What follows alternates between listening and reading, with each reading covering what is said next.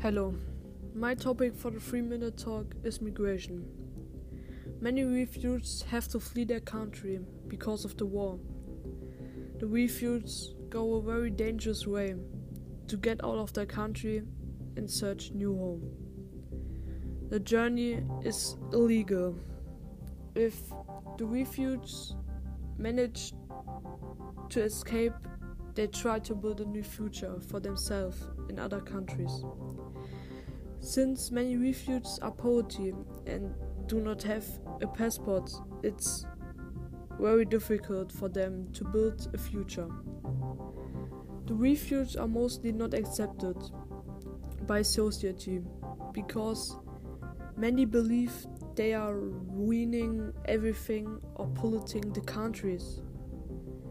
In my opinion, this is nonsense because I am of the opinion that it is very difficult for these people in their country.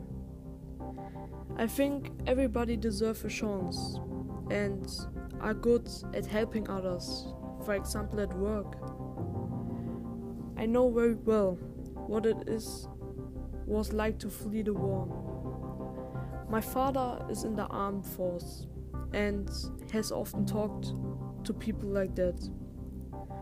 Most of them still carry bad memories or injuries from the fight in the war.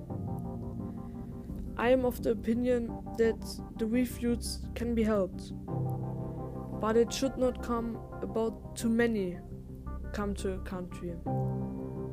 But that is devised and this is very difficult to implement.